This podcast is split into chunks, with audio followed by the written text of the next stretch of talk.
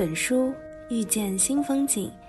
阅读是一趟心路旅途的启程，让你更加清晰地听见内心深处的声音，带你走进更广阔的人生境界。遇见藏书阁，陪伴你品读王俊凯推荐的书籍，在文字与声音中收获与启迪，感知俊凯的心灵温度。走进他的精神世界，让我们之间的距离一点点靠近。阅读不一样的书，遇见不一样的他。遇见藏书阁，静下心，聆听时间沉淀的答案。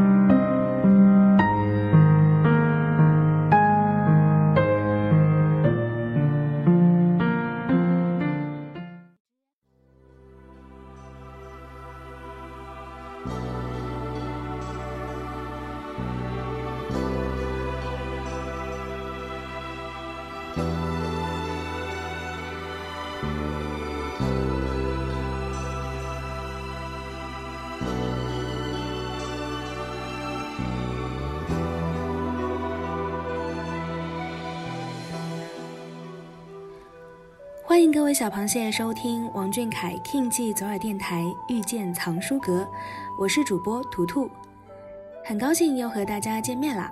此次左耳将会和小螃蟹们一起重温小凯的十九岁的时差，本期是第一趴山城记忆，请做好准备，我们出发喽。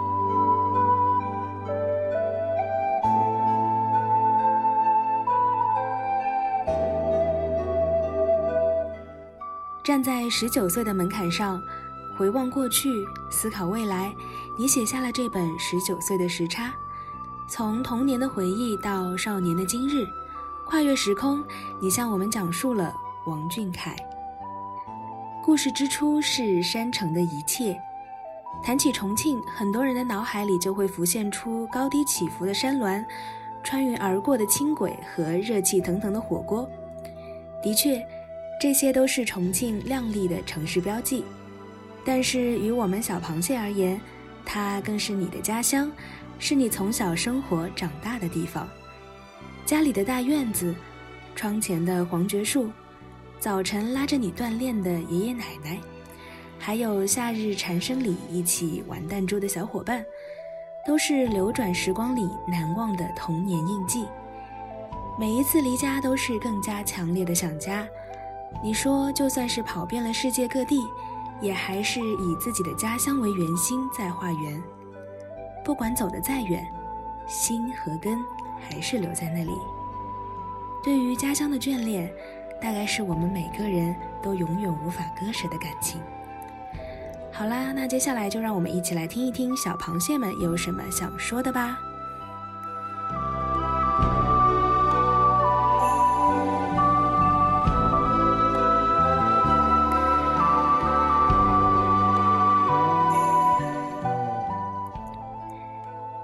粉丝来稿是来自微博 ID 为 fff 小疯子的小螃蟹，让我们来听听他看了王俊凯十九岁的时差，对于山城记忆有什么自己的收获吧。重庆多山，中国西南部的一个人口很多的城市。在认识王俊凯之前，我对这座城市的印象也就停留于此。是什么时候意识到它开始变得不同的呢？大概是在别人提到这个城市的时候，脑子里第一个闪过的念头就是：哦，重庆，是王俊凯的家乡哎！心里的小泡泡因为他与王俊凯相关而扑腾扑腾。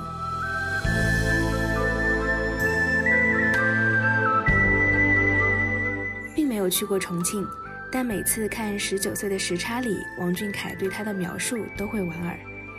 印象最深的是他在小时候居住过的大院子里的树，两棵黄桷树，高大，枝繁叶茂，有棵树的枝叶可以一直延伸到他的房间里。喜欢下雨，而又害怕打雷的矛盾心理，在树的中和下，很奇妙的变成了温柔助眠的沙沙声。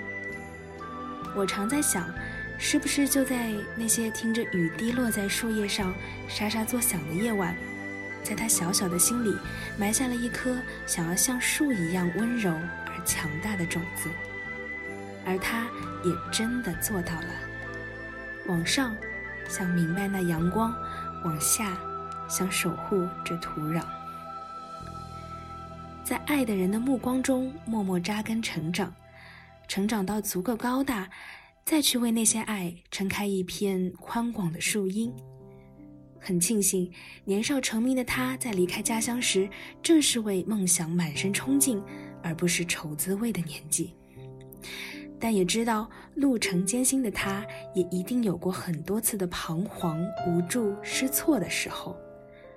而在这个时候，家乡重庆是能让他很好的休憩、调整、重新充电的地方。带着这种情绪看重庆，又觉得这座城实在是温柔又包容，就像是院子里常年累月默默无闻，但在你需要的时候，它一定还在那里的那棵树。书里王俊凯这样写着。就算是跑遍世界各地，也还是以自己的家乡为圆心在画圆。每一次的离开，都是为了下次能更好的回来。那些与重庆有关的、与童年有关的记忆，一碗正宗的小面的味道，院子外与小伙伴捉迷藏的山坡和铁塔。田野里不知疲倦的挖掘机，和爷爷一起养的很聪明的狮子狗花花，一起在蝉鸣的午后打弹珠的男孩，跟伙伴们出去玩，而晚归的路上的月光。过年夜里在房间伸展出来的天台放的烟花，和即使很冷，但和家人看着烟花时彼此亮晶晶的眼睛。希望所有所有与山城有关的记忆，都能是你烦闷时的慰藉和生活里的甜。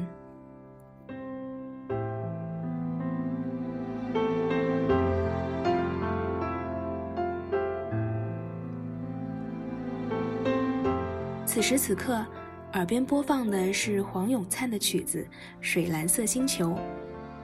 有时觉得，他就像是一颗水蓝色星球的主人。看似清冷遥远，但却持续输出着自己的光芒与能量，照亮心中有梦想的人，也照亮他自己回家的路。烦恼、疲惫、摇摆不定时，因着光能寻到来路，也不惧未来。山城的路崎岖蜿蜒，少年的心却坦坦荡荡。不管以后走到哪里。山城的路都是回家的路。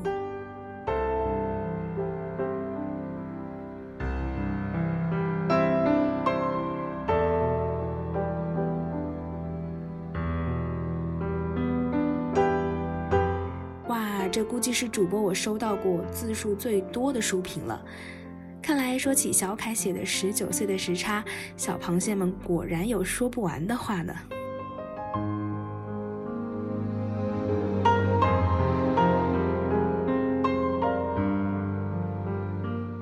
份粉丝的来稿是来自微博 ID 为“仙女牌栗子”的小螃蟹，让我们来听听他所遇见的十九岁的时差和王俊凯又是如何的一番模样吧。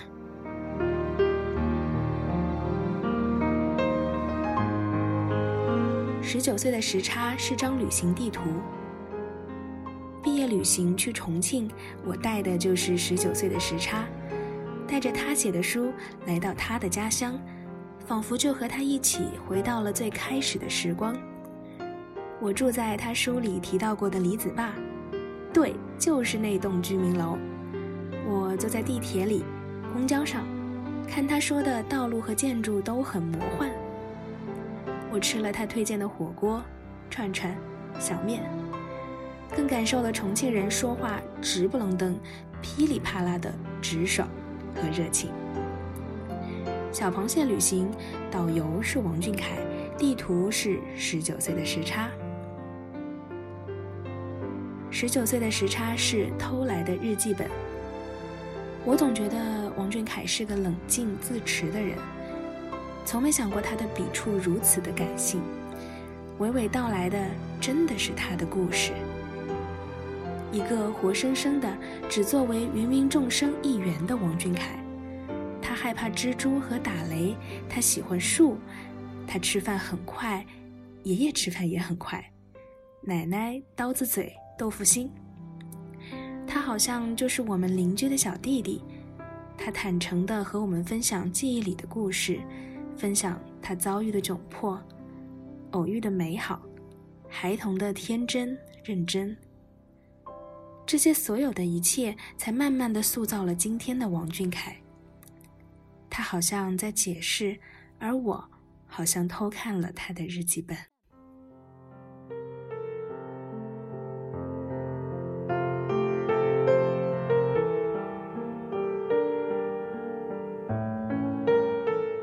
十九岁的时差是虚拟的怀抱。爷爷的后背对我而言都是安全感的来源。我也希望做像树一样的人，温柔而强大，沉默又宽容。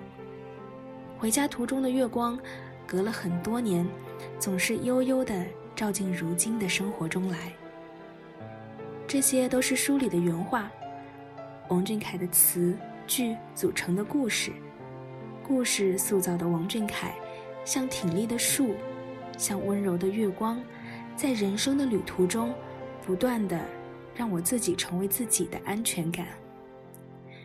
他用书做了个虚拟的怀抱，拥抱了脆弱时刻的我，给予了真实的温暖。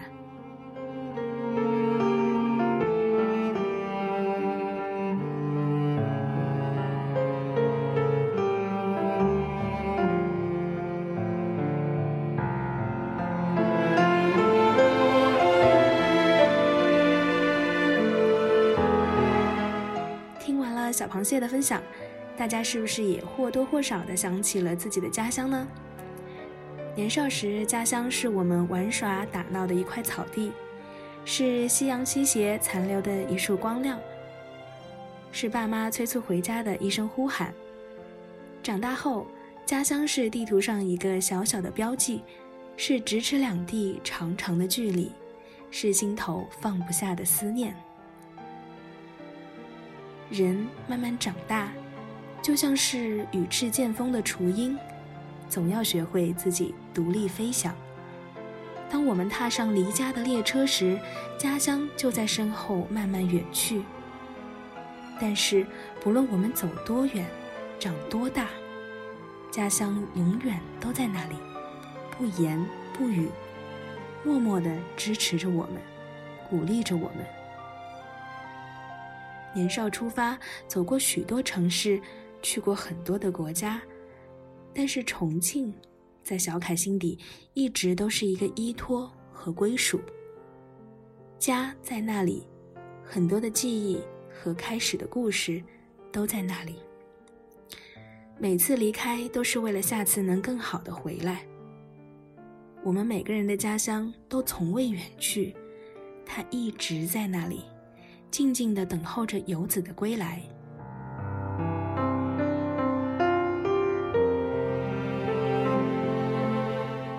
今天的遇见藏书阁到这里就要和大家说再见喽。王俊凯，晚安。小螃蟹，晚安。